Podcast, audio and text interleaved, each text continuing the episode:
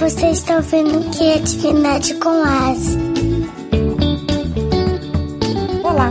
No episódio 27, que eu falei especialmente sobre limites, eu prometi que falaria de afeto, especialmente a sua aplicação ou a sua contribuição em relação à autoestima.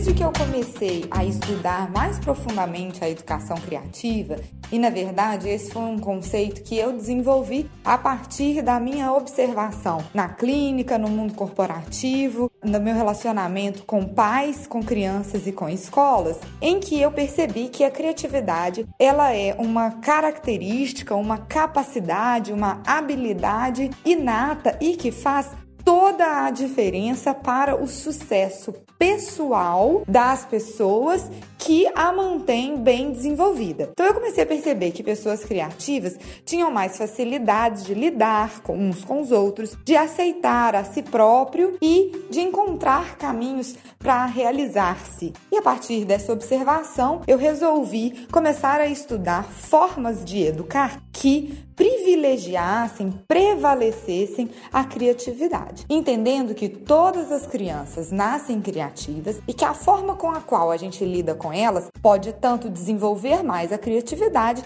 quanto ao mesmo tempo bloquear. E aí, quando eu comecei a estudar, eu percebi um tripé. Eu comecei a perceber que três coisas eram fundamentais para que a gente pudesse manter a criatividade nas crianças e construir pessoas saudáveis emocionalmente falando e cidadãos com a consciência do todo, com a consciência de comunidade. Na época, então, eu defini esses três aspectos como afeto, limite e liberdade criativa. Se a gente procurar no dicionário, a gente vai perceber que a palavra afeto, ela implica num significado positivo, especialmente num sentimento, que pode ser amor, amizade, paixão. Mas se a gente for fazer um estudo mais profundo dessa palavra, a gente vai perceber que filosoficamente ela também pode ter uma interpretação negativa. Afinal de contas, se eu digo que me sinto afetado por alguma coisa, eu tanto posso estar me sentindo positivamente afetado por aquilo quanto negativamente afetado por aquilo. Inclusive, Spinoza, um filósofo, é quem diz que a maneira como somos afetados pode diminuir ou aumentar a nossa vontade de agir. Já fazia um tempo que eu estava pensando em alterar a palavra afeto para fazer valer o significado positivo que a metodologia de educação criativa que eu desenvolvo prega nessa palavra. Então, esse podcast vem ser o marco da troca da palavra afeto por amor.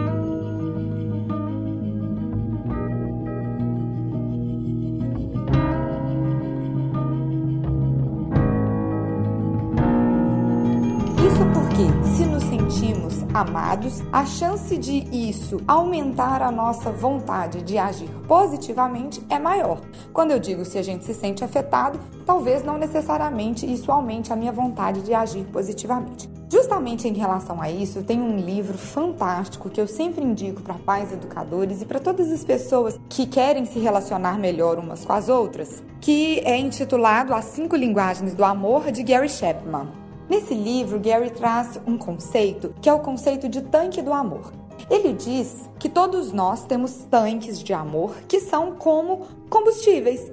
Quando esse tanque está cheio, a nossa vontade de fazer coisas legais e coisas em prol da relação são maiores do que quando, obviamente, esse tanque está vazio. Afinal de contas, um próprio carro, fazendo uma analogia com um carro, o tanque de gasolina, se ele estiver vazio, isso impede com que o carro se movimente. Da mesma forma, o nosso tanque do amor precisa estar cheio para que a gente se movimente. E é muito interessante perceber que todos nós, seres humanos, temos um tanque do amor. Todos nós temos a necessidade de nos sentir amados. Eu desconheço um caso de uma pessoa que não tem a necessidade de ser amada e que comprovadamente ela nasceu assim. Na maioria das vezes, quando existem pessoas que não têm necessidade de ser amados ou que têm um distúrbio em relação a essa necessidade, provavelmente se deve a alguma experiência negativa que ela teve em sua infância. Até mesmo casos como o autismo, que no senso comum são conhecidos como pessoas que não se importam com os outros, o que não é verdade.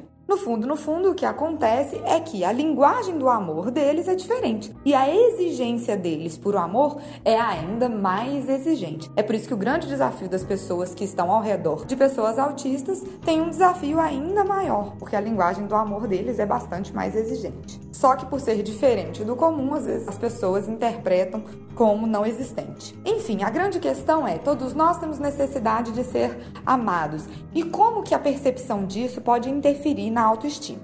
Então vamos pensar: o que é autoestima? A gente pode dizer que a autoestima é o auto-amor. Se eu tenho estima por mim mesmo, eu me amo. Logo, eu vou querer sempre me sentir melhor. Eu vou querer sempre buscar algo para me fazer feliz. E eu mesma vou sempre tentar me colocar para cima. Sempre que alguma coisa ruim acontecer comigo mesmo, vai ser a minha autoestima que vai me fazer levantar a cabeça. Logo, a autoestima está super relacionado com a minha autoconfiança. Ainda que eu me sinta insegura para realizar alguma coisa, é a minha autoestima que vai me dizer: vai em frente, você vai conseguir. Autoestima também tem a ver com a nossa autorrealização. Ou seja, é ela que vai nos ajudar a dar passos no rumo de realizar os nossos sonhos e os nossos projetos. Carl Rogers definiu muito bem o conceito de autoatualização. Ele diz que todos nós seres humanos agimos naturalmente em prol de sermos sempre melhores, de estarmos sempre atualizados. E isso tem muito a ver com a nossa autoestima. A nossa capacidade de autoatualização é diretamente proporcional à nossa autoestima.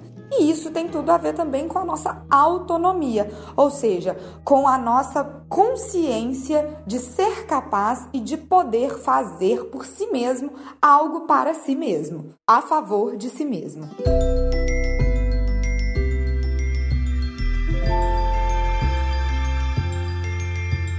Muitas vezes a habilidade criativa ela é impedida por falta de autoestima.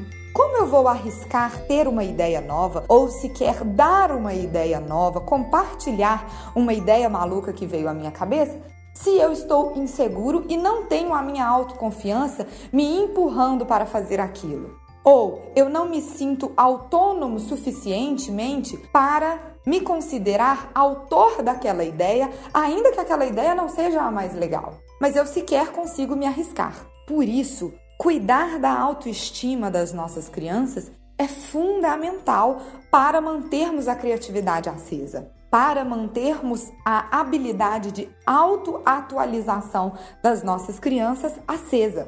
Só que esta autoestima, esta capacidade de se auto-perceber bem, de se auto-querer bem, vem da minha relação de amor com o outro. E se estamos falando de crianças, quem é esse outro que mais está presente na vida dela? Certamente são os adultos que têm responsabilidade legal sobre ela e também, e até cada vez mais, a escola. Por isso é fundamental que nós, adultos educadores, pais, mães, professores, tio, tia e avó, valorizemos a relação de amor que a gente constrói com aquela criança. Só que tem um pequeno detalhe: quem fala inglês não consegue conversar com uma pessoa que fala japonês, a não ser que ela se utilize de outros meios de comunicação. Com o amor é a mesma coisa. Eu me sinto amada de uma determinada forma. Já o meu filho se sente amado de outra forma. O meu marido se sente amado de outra forma. E se eu apresentar o meu amor para o meu marido da minha forma, pode ser que ele não se sinta amado. Se eu insistir em expressar o meu amor para o meu aluno da minha forma, somente olhando pelo meu viés, Pode ser que meu esforço seja em vão e que aquela criança não se sinta amada. Observem como aquela questão de sempre conseguir olhar os dois lados da coisa é fundamental aqui também. Gary Chapman, naquele livro das cinco linguagens do amor, vai apresentar para a gente basicamente cinco linguagens do amor para que a gente tente, a partir dessas definições, perceber qual é a minha linguagem do amor, qual é a linguagem do amor do meu filho, ou do meu aluno, ou da criança com a qual eu me relaciono. E aí, fazer um esforço de falar a linguagem dela, para que ele se sinta amado. Afinal de contas, se ele não se sentir amado, aquela criança, ela não se sentir amada, o tanque do amor dela não vai estar tá cheio e a gente não vai contribuir para a formação da autoestima daquela criança. Então é isso, pessoal. que vocês possam se esforçar para entender a linguagem do amor da criança com a qual vocês se relacionam e se esforçar por falar aquela linguagem, para que a autoestima dela seja desenvolvida e todos aqueles benefícios que eu falei anteriormente possam ser válidos para a vida daquela criança. Amar, se sentir amado e fazer o outro se sentir amado são fundamentais para a qualidade de uma educação criativa. E viva a vida com alegria e muita imaginação. E viva a vida com alegria e muita imaginação. E viva a vida com alegria e muita imaginação. Um abraço e até o próximo episódio. Tchau!